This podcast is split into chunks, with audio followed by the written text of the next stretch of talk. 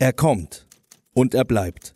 Nicht nur über Nacht, sondern seit mittlerweile 20 Jahren im deutschen Fernsehen, selbst wenn es nach seiner eigenen Aussage längst tot ist. Der gelernte Bankkaufmann habe auch keine Vorbilder, sagt er, das lenke nur ab. Trotzdem habe er von Harald Schmidt gelernt, dass es einem nicht den Spaß verderben muss, eine Sendung zu produzieren, die niemand guckt. Dieses Problem sollte er mittlerweile nicht mehr wirklich haben. Die Neue Züricher Zeitung nannte ihn trotzdem erst kürzlich den unbekanntesten besten Humoristen im deutschsprachigen Raum. Der erste Teil dürfte ihm wie der zweite durchaus recht sein, wollte er doch nie, dass jemand weiß, wer er wirklich ist. Sie tritt an, um genau das herauszufinden.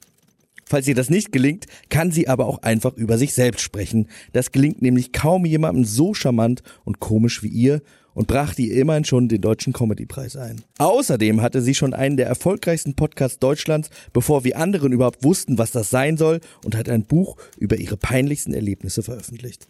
Zudem fällt es ihr sehr schwer zu schweigen, wenn sie jemand Neues kennenlernt und das trifft sich in diesem Fall doch ziemlich gut. Ist diese neue Freundschaft zum Scheitern verurteilt oder ist sie erstmal für immer?